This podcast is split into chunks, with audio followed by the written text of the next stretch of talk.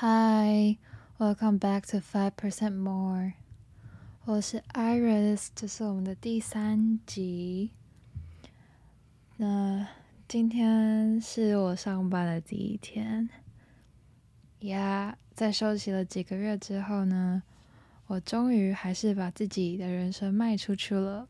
嗯，但是今天的买卖，这次的买卖感觉还不错。但真的好累哦，我好像没有在这样的状态下录过音。通常都是夜深人静、很晚的时候录音，不然就是嗯很有精神的时候的下午在录音。所以 有声音有点鼻塞鼻塞。但在我正式上班之前，我就觉得天哪，我真的要去上班了吗？然后我就坐在我的的客厅里面，binge watch 了一个很长的大陆剧。其实我到现在都没有看完，所以其实我的 podcast 里面讲的人都其实都是我，都是某个时期的我。然后在我状态好一点的时候回头看那样子的我，然后我就不禁纳闷说，为什么我们？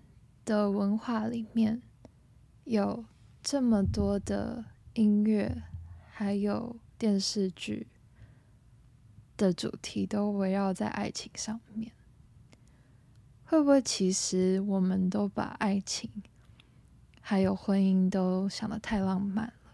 其实它里面存在了很多的谬误，但我们还是一直歌颂着它。我觉得，真的健康又长久稳定发展的感情关系，好像是奇迹一样的存在。看身边的人的感觉啦。可是我说的不是任何的感情关系哦，我说的是那种真的健康的关系，like no codependency，也没有 trauma，也不是 trauma bond，而是那种两个人都还有保持。自己完整状态的那种健康的关系，我觉得这是很少见的。而且，就算真的遇到了这样的关系，能够成长到看到一样的风景，并在时间往前推进的同时，两个人发展的方向还有速度都还是持续的以差不多的程度发展。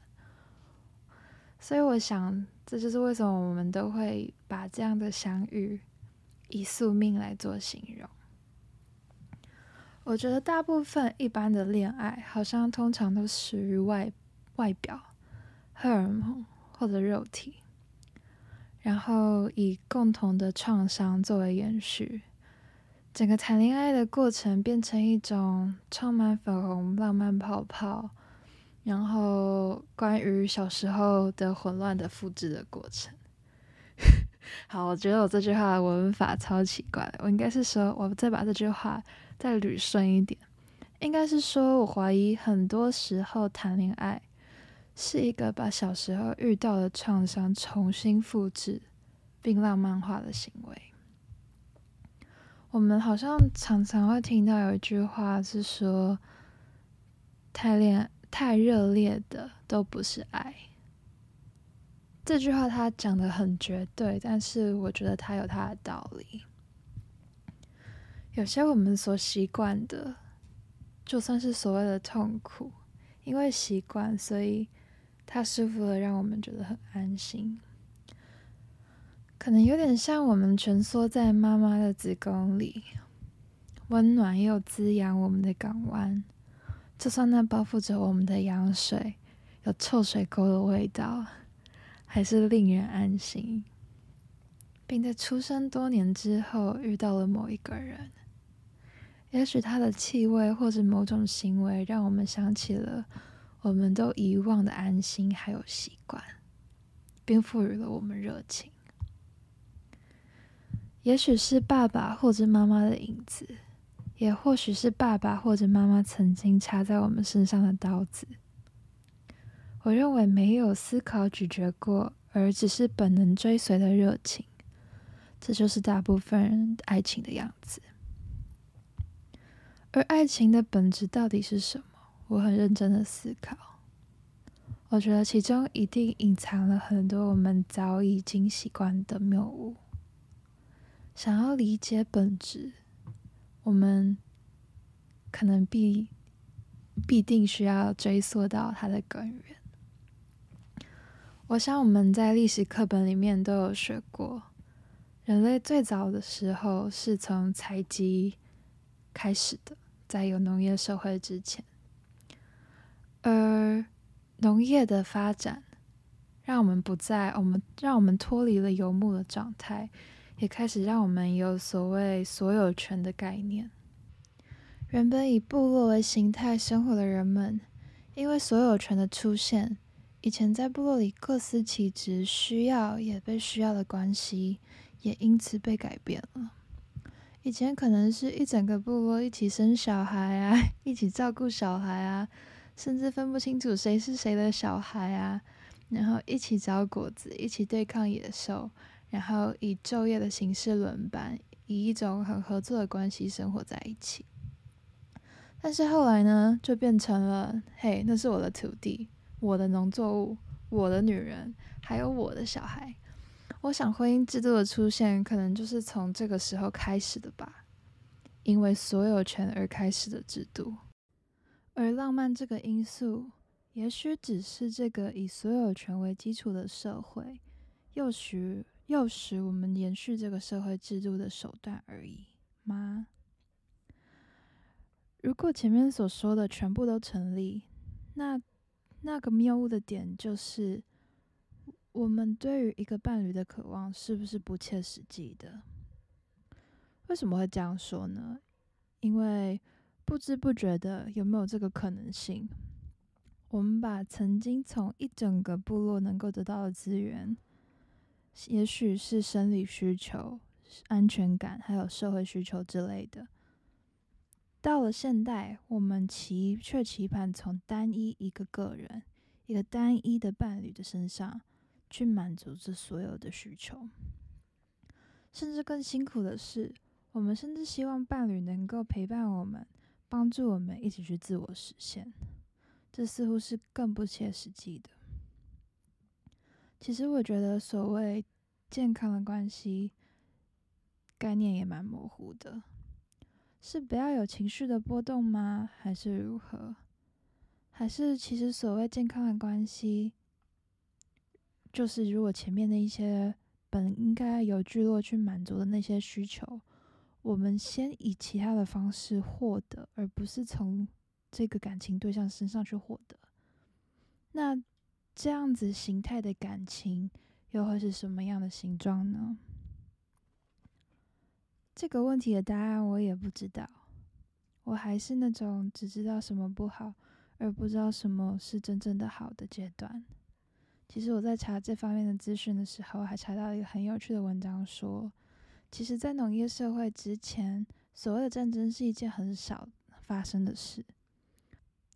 那不就代表说，所有权的这个概念，不但是因，不但是让婚姻制度产生的根，甚至是让世界战争不断的根源。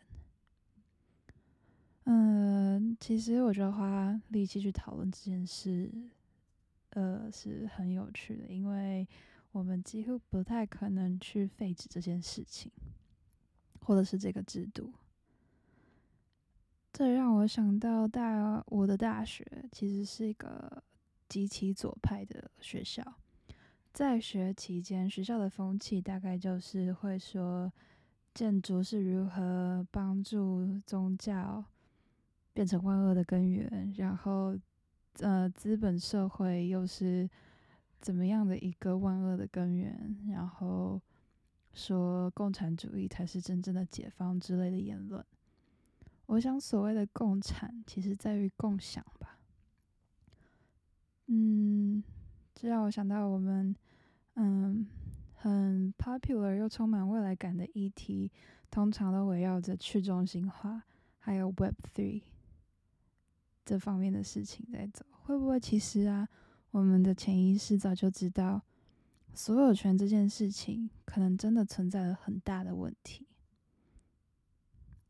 其实我原本是想要讲恋爱的啦，但是我觉得，呃，我讲的东西跟恋爱越来越没有关系了，好像比较像是在讨论婚姻还有所有权这两件事情上面，或者这一件事情上面。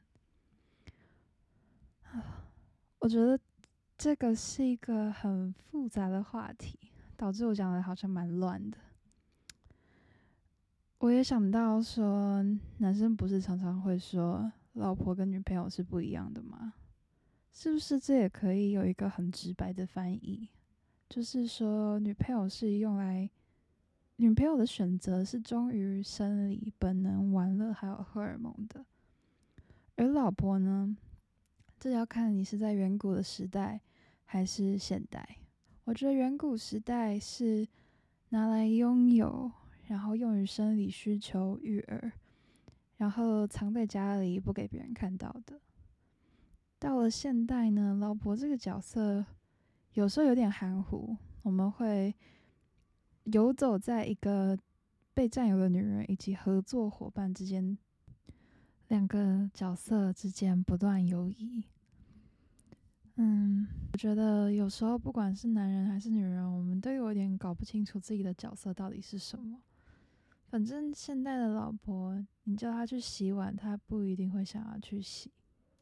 但是有一些远古时代传承下来女性特有的好处，却还保留着。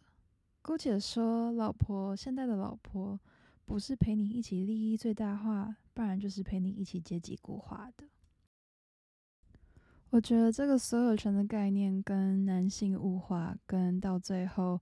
因为大家都搞不清楚自己的角色，然后把自己物化，然后一方面想要力量，然后一方面因为又因为男女平权，然后平等，导致最后丑女，然后最后大家都变成这个资本社会里面的猴子的伤心的故事。